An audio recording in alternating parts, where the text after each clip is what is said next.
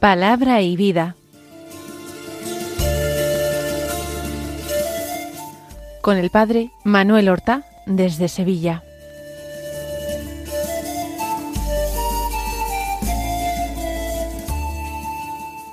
En el nombre del Padre y del Hijo y del Espíritu Santo. Amén. Alabados sean Jesús y María. Muy buenos días, queridos amigos, oyentes de Radio María y seguidores del programa Palabra y Vida.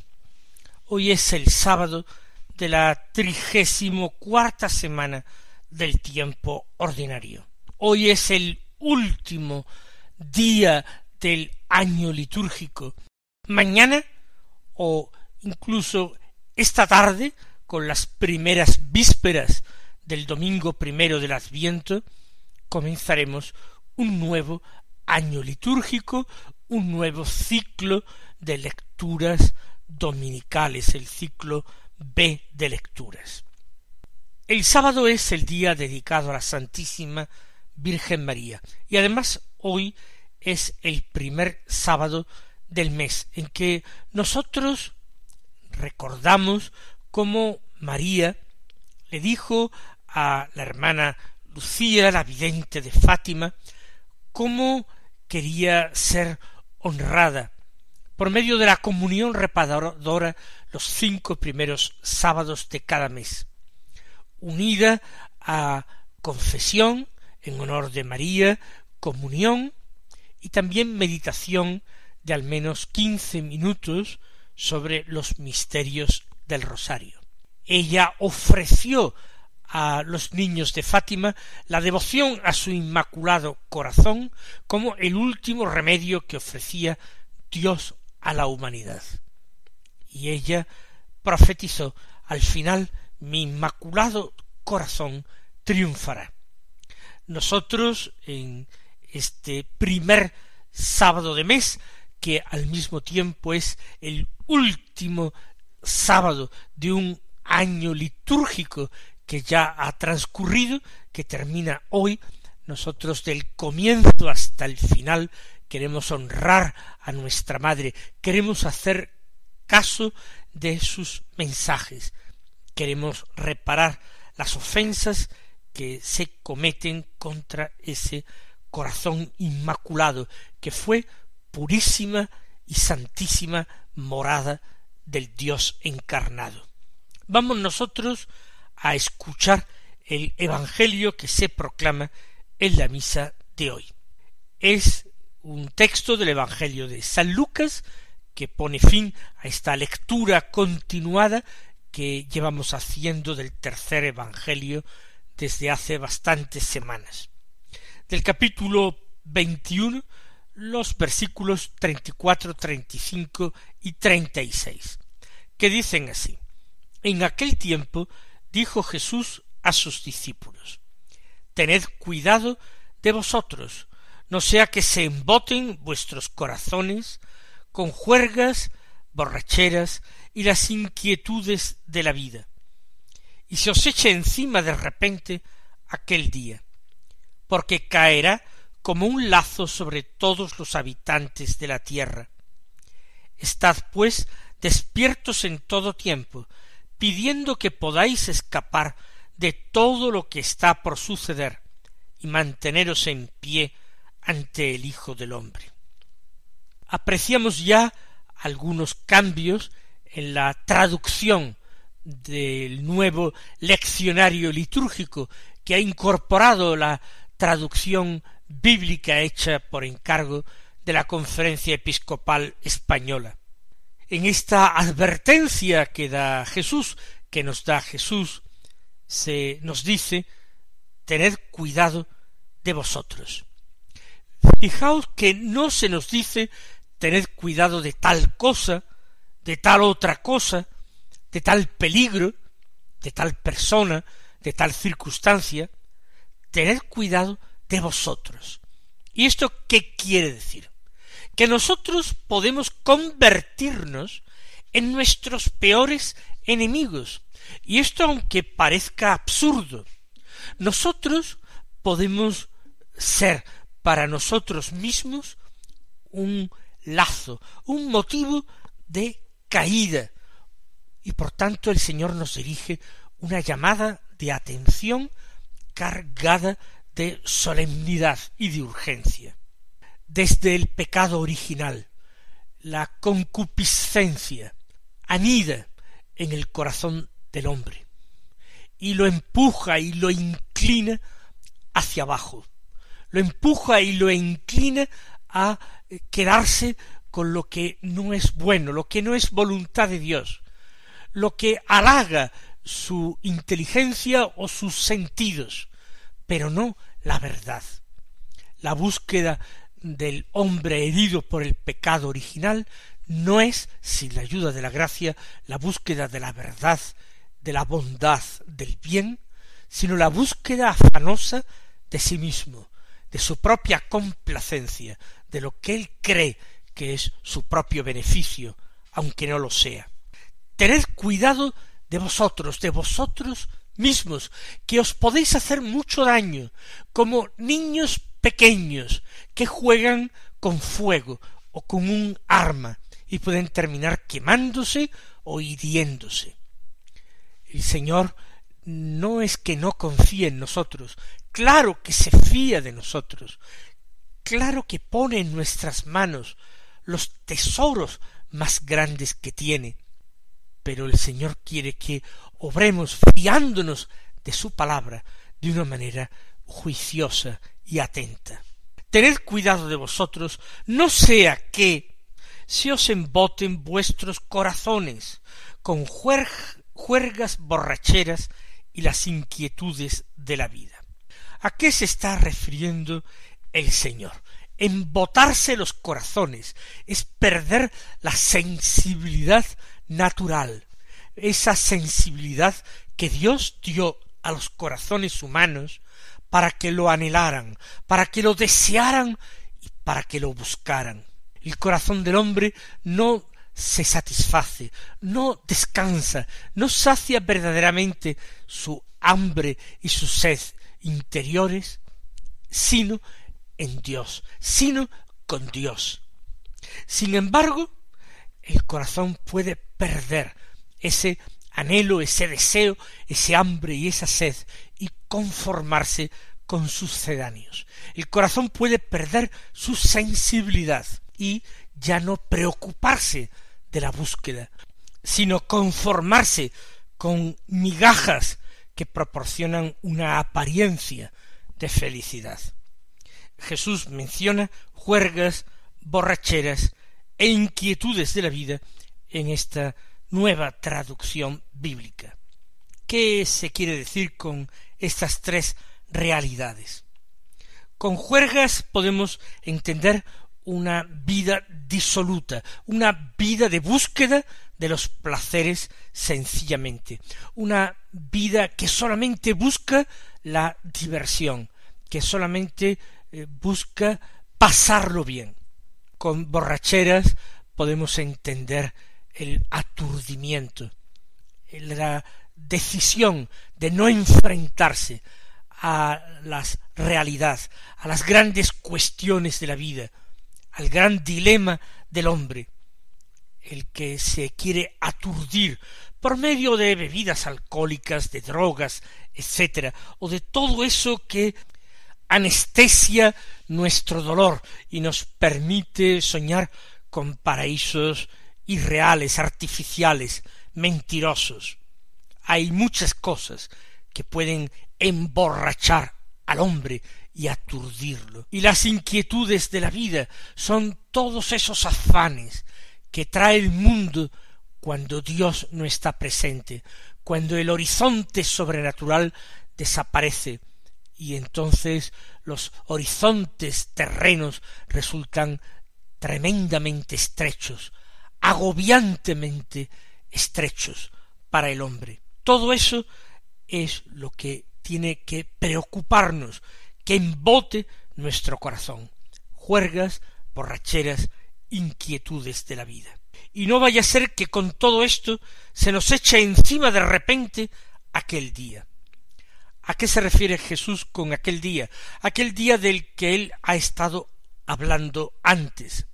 Principalmente no el día de la destrucción de Jerusalén, sino el día de la consumación de la historia, el día de su segunda venida de la parusía, el día en que él de nuevo llame a las puertas de la historia humana, pero no buscando ser acogido por los hombres, en su debilidad y en su pobreza, no llamando a las puertas de la historia como un niño pequeño que nace de padres pobres para anunciar precisamente el Evangelio a los pobres, sino que vendrá como juez justo para premiar a los buenos y castigar a los malos. Vendrá con la disolución de todos los elementos de este mundo conocido y el anuncio de la creación nueva.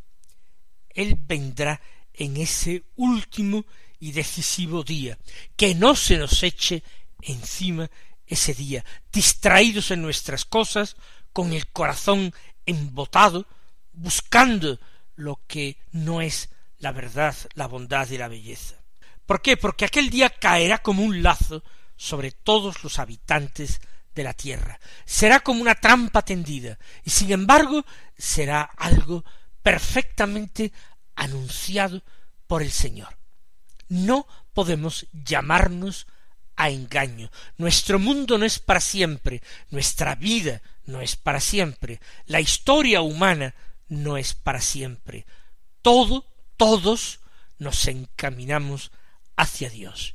Y conviene que este camino lo hagamos con los ojos bien abiertos, con el corazón arrepentido, con el propósito firme en nuestro interior, de ser totalmente de Dios, de convertirnos a Él completamente, por supuesto, con la ayuda de la gracia.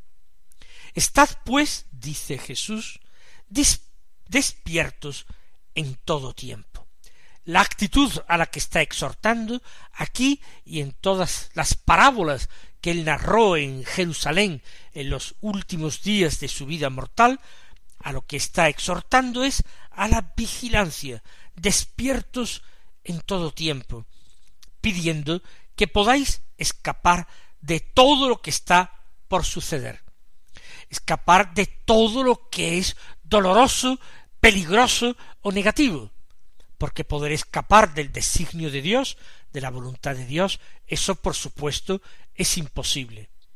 Pero nosotros con nuestra oración, con esa devoción al Inmaculado Corazón de María, de la que hablamos al comienzo del programa, con todo eso podemos hacer más llevadero, menos terrible aquel día.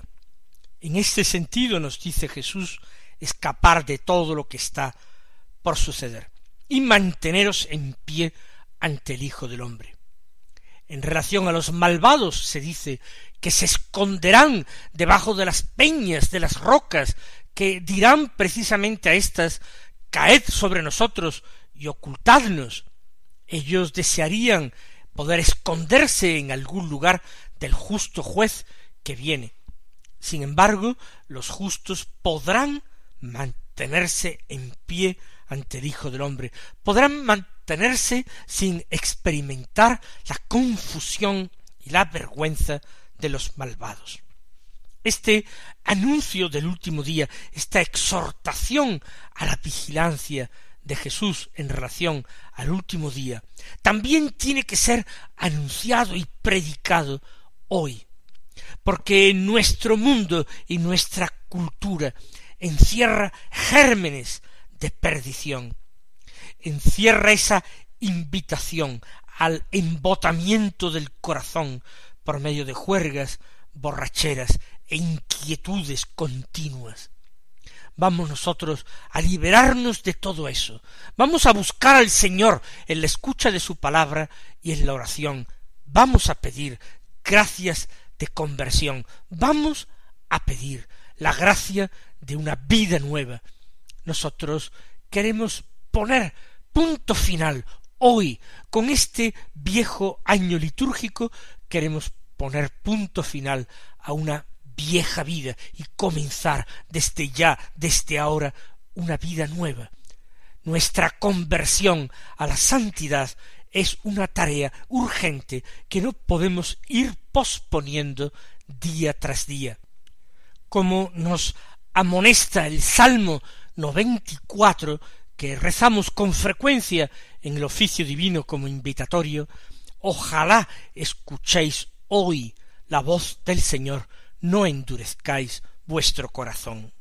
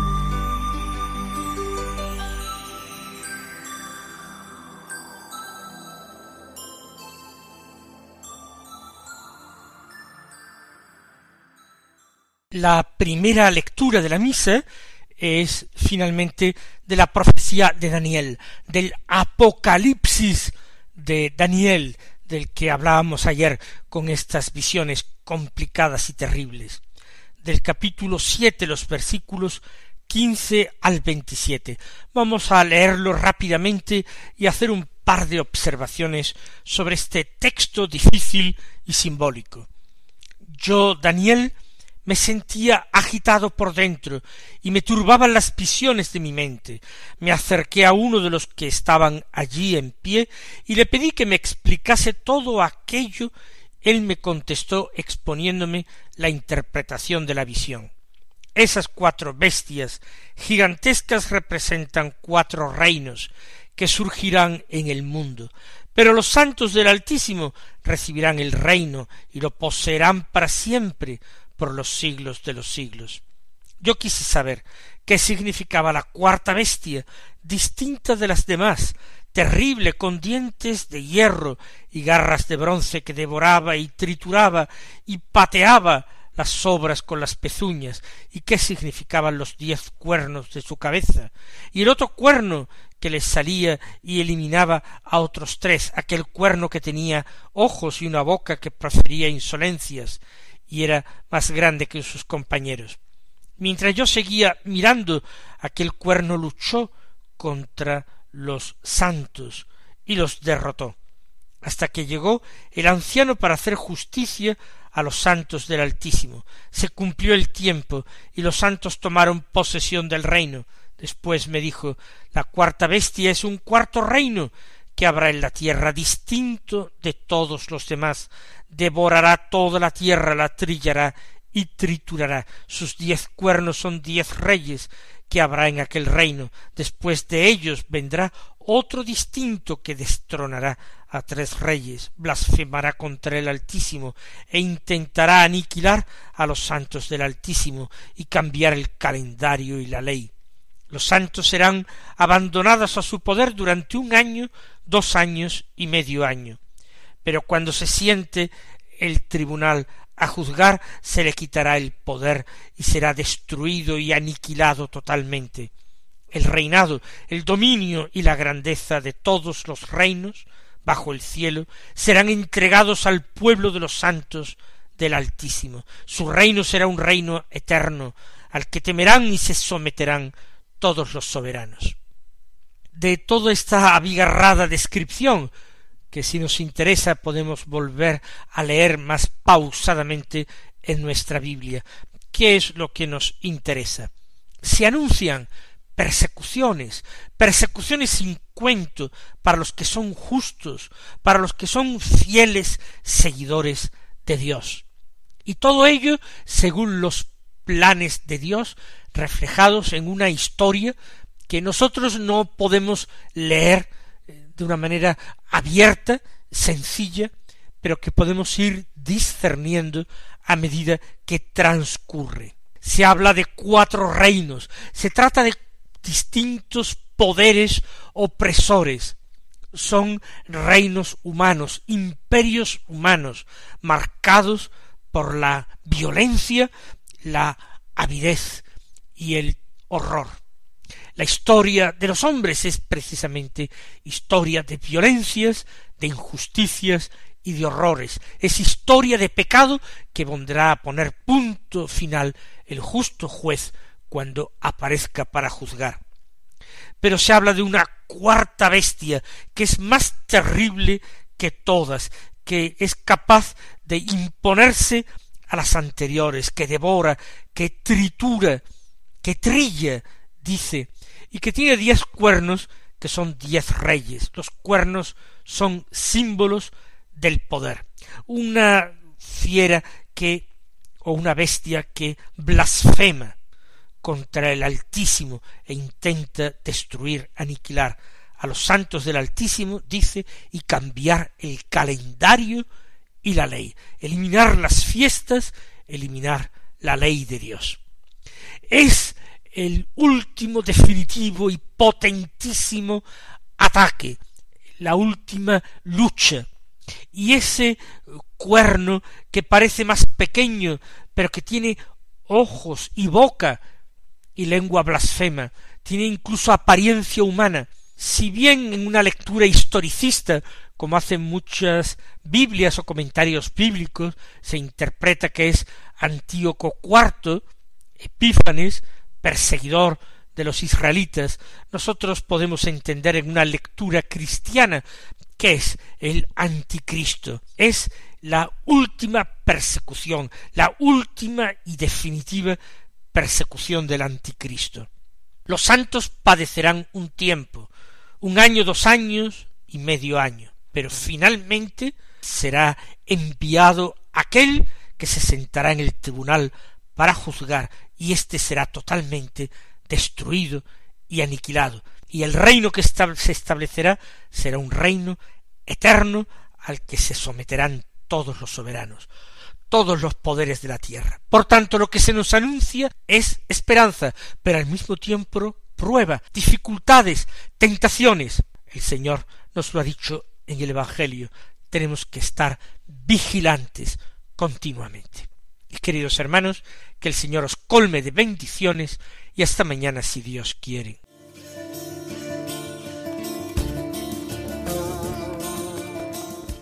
Han escuchado en Radio María Palabra y Vida, un programa que dirige el Padre Manuel Horta.